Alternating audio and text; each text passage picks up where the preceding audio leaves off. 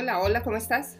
¿Cómo te ha ido? Soy María Jimena Rodríguez, nuevamente con ustedes, trabajando hoy nuestro podcast. Ya estamos en, en nuestra serie número 3, la temporada número 3 eh, de nuestro querido podcast que llevamos ya un año con él. Así que bienvenidos a todos, gracias por estar aquí. Yo soy arroba Colombian Coach en mis redes sociales. Eh, me pueden seguir y tengo una página que es mariajimenarodríguez.com. El próximo 4 de septiembre vamos a tener un taller espectacular sobre el dinero, las dinámicas que hay ocultas detrás del dinero. Tú no te imaginas lo que hay ahí. Mejor dicho, el dinero no tiene nada que ver con el dinero. No tiene nada que ver con el dinero. Tiene que ver con el valor, tiene que ver con, con la puntualidad, con cuánto, qué, qué, creencia tengo sobre mi valor, sobre el valor en la familia, sobre la dignidad, un montón de cosas sobre quién, a quién soy leal, quiénes son los pobres en la familia, los que tenían un trabajo que no era muy digno, o a quién alguien le dio dinero en la familia y yo no voy a repetir esa historia. Maybe eh, son las mujeres que mantenían a los hombres, entonces las mujeres de adelante dicen, ah, ah, yo prefiero no hacer dinero para no repetir, o al revés, pueden ser los hombres que tenían mujeres muy avispadas, que, que los estafaban, los robaban y deciden no tener dinero para no parecerse a sus ancestros y que no les vuelva a pasar. Esa es una de las dinámicas, no te imaginas todas las que hay, así que los espero a todos. Es un taller vía Zoom, es un sábado, va a durar seis horas más o menos, nueve de la mañana, dos de la tarde. Escríbeme arroba Colombian Coach y te doy todas las instrucciones. Es súper, súper poderoso. Te puede cambiar la vida, básicamente. Pero bueno, el día de hoy yo les tenía un tema pendientísimo y que no lo hemos hablado, pero me lo han escrito mucho. Así que ahora dije, bueno, ya que estoy haciendo en este momento una deliciosa cena, pues voy a grabar el podcast que me hace falta. Se llama La alimentación y las constelaciones familiares. La comida, lo que yo como, lo que yo recibo, quién es la persona que me cocina, lo que yo permito comer, el permiso que le doy a mi cuerpo para que se alimente, eh, cuán, culpable me siento cada vez que estoy comiendo o cuáles son mis creencias eh, limitantes con respecto a la comida. Si yo no me como todo el plato, o sea, y esto es lo típico, pero hay unas de esas, si no me como todo el plato, los niños se van a morir de hambre, los niños del África se van a morir de hambre, ¿no? O por lo menos a mí me decían eso. Y pues hoy en día, pues sí, pobrecitos los niños del África, pues yo no tengo nada que ver con eso. Yo prefiero servirme menos para no comer tanto, porque es verdad que yo no quiero desperdiciar la comida, ni muchísimo menos. De hecho, mi tema, no sé, mi tema como de... Todos tenemos un tema que, le, que, tiene como prioridad o como una debilidad especial, una sanación especial para mí es la comida. No sé si es que en mi casa mi mamá cocina tan rico y todos nosotros terminamos trabajando en algo de comida, los hermanos, y como que la alimentación es algo tan importante porque la alimentación une. Los, que están, los colombianos que están aquí decía, eh, si conocen a Andrés López, el de la pelota de letras, y que los colombianos también, eh, él decía mucho eh, que la mamá cuando a uno lo quería, la generación de la guayaba que soy yo, decía, eh, ahí le dejé café. Para ella, decir ahí le dejé café es lo quiero mucho, mijo, porque nunca te van a decir te quiero mucho. Esa generación, ¿no? La de mi mamá, la de mis abuelos. Hoy en día sí, hoy en día yo digo a mi hijo te amo, a mi hija te amo, no hay problema. Ellos me dicen a mí, tú le dices a tu madre, tu padre te dice a ti. Antes no, la comida se utilizaba como un método para generar amor, para, o sea, cuando a ti te dejan café dices, ay, es que me quiere. Cuando a mí me dan la mejor presa del pollo, dices, es que me quiere mucho. Cuando me preparan los alimentos, hay toda una dinámica detrás de la comida. Es peligroso porque tú estás expuesto a las dinámicas de la persona que la prepara. Y si la persona que prepara la comida, por ejemplo, es una persona que sufrió hambre en su familia o que si sufrió hambre eh, en los ancestros de esa persona, pues puede que cocine con mucha abundancia. Quiere decir que hace platos muy, ya, muy grandes, muy llenos, con mucha grasa, con mucho azúcar, eh, porque no quiere volver a, que eso pase. El tema de la hambruna en la comida en la familia Puede que esa sea una persona que te está ayudando, puede que sea tu pareja, puede que sea tus hermanos o una amiga o un amigo, en fin, la persona que cocina, el roommate con el que tú vives. Pero si por algún motivo esa persona en su familia, en sus ancestros, tuvo algún tema de la comida, tú tienes que tener mucho cuidado porque tú vas a pagar muchos de esos platos. Em, si en la familia, por ejemplo, hubo, yo tengo, conozco un caso, una constelación que vi una mujer que tenía, eh, ella no diabetes, pero su esposo diabetes. Cuando empezamos a mirar el origen de la diabetes, la diabetes viene básicamente de una falta de amor de la madre al hijo. Por ahí es que nace realmente, cuando la madre por algún motivo no está disponible para su hijo y de alguna forma esa madre, eh, el niño siente la falta de amor y desarrolla la diabetes. El azúcar pues nos indica que la abuela nos quería porque nos hacía tortas, porque el azúcar nos remonta a la, familia, al seno familiar, a cuando estábamos pequeños. El que me da un dulce me quiere, es lo que asocia eh, el cerebro. Si tú ves un poco el tema de cómo nosotros los seres humanos aprendemos eh, por estímulos, y no solo los seres humanos, los perritos, o sea, por asociación, tú le dices al perro, aquí hay una, eh, te voy a dar un huesito o te voy a dar una pastillita de esas que ellos comen y se la das solito, se la come. Después llegas y le pones, antes de darle la pastilla, le pones un sonido y le haces una campanita o un pito, pipi, o una campana. El perro asocia campana con comida. Cada vez que oye la campana, el perro va a pedir comida. Los seres humanos somos exactamente iguales. Exactamente iguales. Entonces, amor, amorcito, quiere decir azúcar. Amorcito puede querer decir licor porque en muchas ocasiones, eh, cuando nuestros padres estaban tan, no sé, eufóricos o nos daban amor o nos decían que nos querían mucho, nos daban abrazos nos podían, no sé, de alguna forma consentir cuando éramos pequeños, era cuando estaban con un pino en la cabeza. Entonces nosotros asociamos directamente el amor con el alcohol, por ejemplo, el amor con el azúcar. Eh, con el chocolate. Entonces nos hacemos adictos. ¿Por qué? ¿Por qué? Para tener una mejor manera de revivir los momentos de la infancia. Básicamente es por ahí la cosa, imagina. Entonces, ¿qué es lo que pasa? Pues primero, la comida feliz es eso que es chocolate, lo que nos sube las endorfinas, lo que nos hace sentir mejor instantáneamente, los pastelitos, todo esto. Eh, lo que yo te decía antes, eh, antes nos decían, vamos donde la abuela que les va a hacer un pastel delicioso y yo pues asociaba abuela con dulce, dulce con felicidad, felicidad con placer, placer con que me aman mucho. Entonces, conclusión, dulce igual me aman mucho. Yo como, me siento bien. Sin olvidar que las emociones y el tema de la madre, todo lo que tiene con la, que ver con la alimentación tiene que ver con la madre. Entonces es importantísimo ver cómo es el cuento tuyo con tu mamá. ¿Qué pasaba cuando tú eras pequeño? ¿Qué pasaba cuando tú estabas eh, eh, muy pequeño y, te, y, te, alimentaban? ¿Cómo fue la relación con tu madre? En fin, hay un montón de cosas ahí. Entonces, la persona que prepara los alimentos, pues obviamente tiene que mirar, que, tú tienes que mirar qué ingredientes está escogiendo. Qué, no sé, qué dinámicas había en su familia. Tú le puedes empezar a preguntar, ustedes pueden empezar a hablar de eso. Em, si es una persona que tú no conoces, a la cual de pronto tú le estás pagando porque te cocine, tienes esa, esa gran, gran posibilidad y esa ventaja de la vida que solo se tiene en algunos sitios pues entonces habla un poco con esa persona y explícale la forma de consumir alimentos para ti. Que tienen que ser bajos en grasa, que tienen que ser bajos en azúcar, que no puedes usar. Yo, por ejemplo, no uso azúcar para comer. Antes sí, ahora no. Eh, la grasa es más como grasa y me da como rebote, pero antes no, antes me encantaba la grasa hasta que un día me dio un colesterol terrible y el médico me dijo más o menos, si usted no se cura se va a morir, o sea, básicamente hice caso. Y no era porque comiera mucha grasa, simplemente porque había una... Mi, cuerpo produce el colesterol malo. Entonces me tengo que cuidar y aprendí a cuidarme y, fui tan disciplinada con el tema que nunca más volvió a pasar. Impresionante, bajé todos los, los, números que tenía. Por eso a veces me preguntan, ¿usted cómo hizo para bajarse de peso tanto? Yo nunca he sido una mujer eh, pues gordita y ni... Capaz que cuando uno llega a Estados Unidos o a muchos países, pero a Estados Unidos, los productos cambian, las porciones cambian, el tema del azúcar es complicado, el tema de la grasa es complicado, entonces uno tiene que, mirar.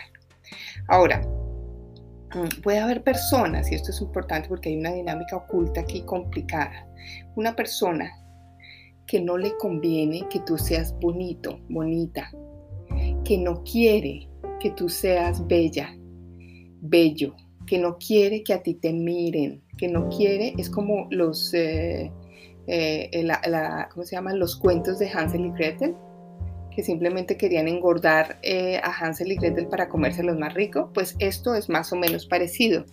Los queremos engordar, los queremos cebar, los queremos volver feitos, gorditos, eh, no porque los gorditos sean feitos, sino que si son flacos, son personas que se cuidan de un momento a otro, queremos que, se, que no se cuiden tanto, que no sean tan atractivos para el otro, porque yo los quiero solo para mí.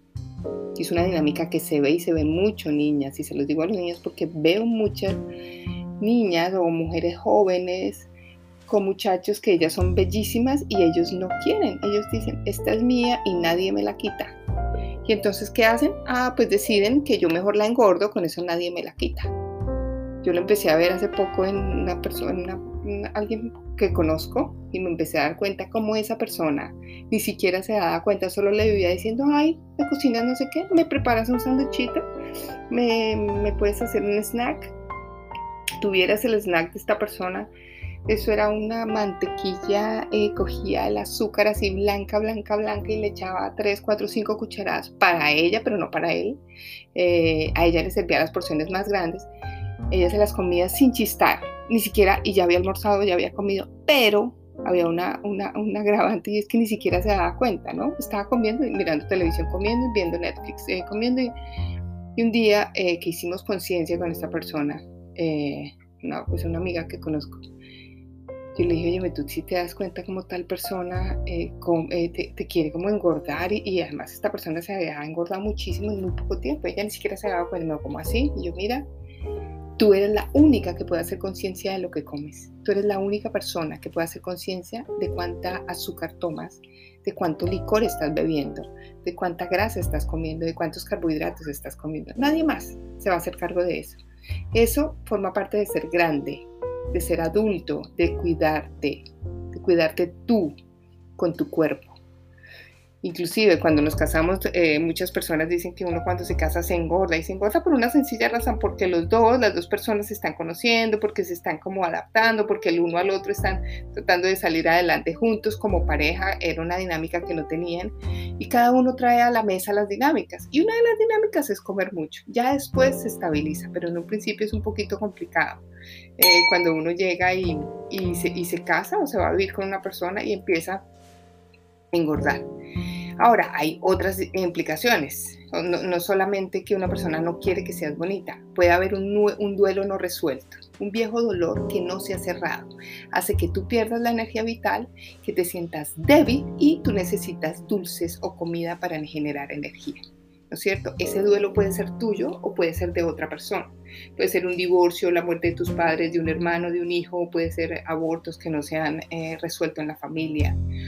Eh, también puede haber una violencia familiar, digamos, alguien que a través del maltrato físico trata mal a otro, entonces algún otro de esa misma familia come para compensar. ¿Compensar qué? Situaciones de guerra, de escasez, de separación, o sea, muchas cosas. Es como si toda esa basura se tuviera que guardar en la alfombra para como que aparentan que todo está bien. Y al final escondidas todo el mundo, ellos se van comiendo sus dulcecitos o se van comiendo todas las hamburguesas que necesiten eh, así escondidas. Porque eso también es un cuento, entonces hay que cerrar esos duelos eh, abiertos, son muy importantes. Ahora, una necesidad de amor cuando nuestros queridos eh, padres no nos mostraban amor, sino solo a través de los dulces o a través de la comida, pues asociamos comida, buenos recuerdos con alimentos, eso te lo dije ya. Em, ahora, en la baja autoestima, tú no te valoras por lo que eres, sino que te exiges, te exiges, te exiges, te sientes que no eres suficiente. Entonces, empiezas a ingerir azúcar, a ingerir carbohidratos, a ingerir dulces o grasas, y eso es darte amor te hace sentir bien, te sientes súper bien. Mm, y cuando te das cuenta y haces conciencia, dices, wow, me estoy haciendo daño a mí mismo. Porque es una montaña rusa emocional. Y sabes qué, como decía alguna vez una, un comercial en, Colombia que era de unas galletas, que ni siquiera me acuerdo cómo se llamaban, pero decía, cuídate, no te castigues. Y básicamente es por ahí, o sea, si tú quieres comer algo, cómetelo, porque si te castigas es peor, si te lo dejas de comer es peor. Lo que pasa es que la compensación es lo clave. Si yo hoy comí mucho, mañana como poco. Si yo estoy comiendo hoy eh, nada, pues mañana como un poco más. Eh, compensar es la clave, o sea, un día sí, un día no definitivamente lo que es el ayuno, yo te lo digo, el ayuno intermitente, eh, que, yo, que yo no tengo nada que ver con eso ni con nutrición. Yo lo hice hace muchos años, pero yo lo hacía no por bajar de peso, sino por eh, la fuerza de voluntad que me daba. Yo me acuerdo que yo empecé a hacer ayunos los lunes y los hice por varios años, solo los lunes, y no es que no comiera absolutamente nada, simplemente me tomaba un caldito, cero grasa, sin nada, y mucha agua y tal vez una manzana, ¿sí me entienden? Al día primer día fue muy difícil, el primer lunes, pero el segundo no, y el tercero tampoco, y no, o sea, uno con una manzana y un caldo aguanta un día. No te digo que dos, tres, cuatro, cinco. Estaba haciendo un ayuno. Hoy en día sé que es un ayuno intermitente, antes no sabía. Con los años es impresionante, o sea, la fuerza de voluntad que te da, eh, cómo te ayuda a eh, el ayuno a enfocarte a, tu claridad mental, a tomar buenas decisiones, a ser una persona poderosa, a ser una persona fuerte, pero sin, sin tener que, eh, no sé, dañar a nadie o gritar a nadie o pelear con nadie, pero siempre con un punto de vista muy importante. Entonces los ayunos son fantásticos. Yo sí te invito a que investigues un poquito más acerca de eso. Eh, pregunta y simplemente ve al médico y alguien que sepa de esto. Pero creo que es una forma fantástica de que de comer lo que quieras, pero en menos tiempo. Si son 24 horas, pues comes, empiezas con, no sé, durante 18 horas no vas a comer y comes en 6 horas lo que vas a comer en el día. Al principio es más difícil, bueno, entonces vas a, descansar, eh, no sé, eh, durante 12 horas, no vas a comer, de esas 12 horas normalmente 8 ya has dormido, o sea que son solo 4, y las otras 12 decides comer eh, en tres tandas en esas 12 horas y empiezas y no te imaginas lo que lleva a eso. ahora sí se necesita fuerza de voluntad y conciencia, pero no te imaginas a lo que llegas. Entonces, ¿Qué vamos a hacer el día de hoy? Pues vamos a hacer un ejercicio, un ejercicio que tiene que ver básicamente con la mamá, para mirar un poco cómo es que está esa relación, para mirar un poco en qué va la relación con tu madre y cómo puedes tomar a la madre, porque acuérdate, alimentación tiene que ver con mamá.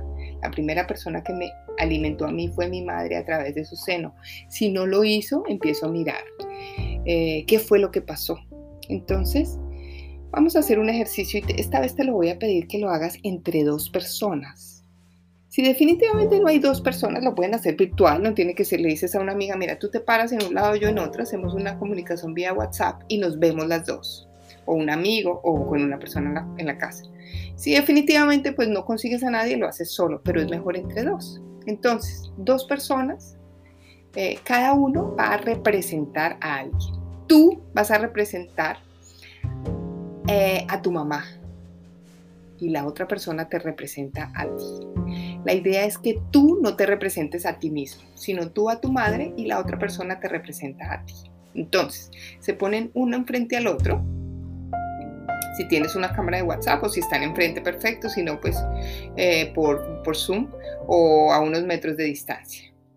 La que está representando a la madre o sea, tú estás representando a tu madre, se queda quieta, no se va a mover para nada. Se va a quedar quieta, quieta, quieta para ver qué va a pasar con su hijo o su hija. Ahora, la persona que está representando al hijo, que es la otra persona que está contigo, se va a mover de alguna forma. Vamos a ver cómo se mueve.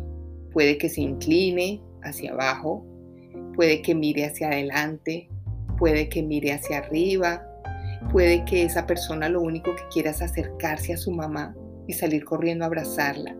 En ese caso, tiene que parar, no puede ser tan rápido el movimiento. Em, y empezamos a mirar. Tú representas a tu mamá, tú te quedas absolutamente quieta, la otra persona te representa a ti y empiezas a mirar cómo te va a representar. Si sale corriendo a ver a su madre, si no la quiere ver, si se voltea, si sube, si baja. Entonces, tenemos que mirar una cosa. Primero, si la madre está mirando al hijo, ¿no? Si tu madre definitivamente, tú como madre estás mirando a tu hijo o no. Es importante saber eso. Segundo, si el hijo quiere darle un abrazo a su madre, ¿cómo se recuesta ese hijo? Eh, en el hombro derecho, en el hombro izquierdo o simplemente la abraza pero no se recuesta en ningún hombro. Eh, entonces, si por algún motivo lo hace en el derecho, no lo puede hacer así, se tiene que devolver, hacerle una venia a su mamá y volverlo a hacer al hombro izquierdo. ¿Por qué? Cuando yo me recuesto en el hombro derecho, estoy recostándome a una pareja, o sea, un esposo a una esposa se le recuesta ahí, una esposa a un esposo se recuesta en el derecho. En el izquierdo se recuestan el hijo a la madre, el hijo al padre, o sea, jerárquicamente el más grande al más pequeño. Pero cuando me le recuesto en el otro hombro, entonces estoy diciendo yo soy igual a ti en el derecho y yo no soy igual a mi madre, yo no soy igual a mi padre, soy más pequeño. Así que esta persona, el hijo, el hijo va a mirar a su madre muy centrado, muy enfocado, después de haberla abrazado en su hombro izquierdo, y le va a decir lo que siente. Le va a decir, va a hablar dos minutos, le va a decir algunas frases, le va a decir, madre, te amo, madre, estoy triste, madre, yo te veo, lo que vivió, lo que, lo que acaba de sentir. Y la que es la madre no habla, absolutamente tú no vas a hablar en ese momento, no vas a hablar. Simplemente escuchas. Después de haber escuchado, vas a hacer el cambio. Vuelven a empezar, pero entonces en este caso tú vas a ser de ti misma, de ti mismo, y la otra persona va a ser de tu mamá. Así que van a hacer el ejercicio. Primero tú representando a tu madre, segundo tú representándote a ti misma y tercero vamos a hacerlo para la otra persona también. Acuérdate el equilibrio entre dar y el recibir.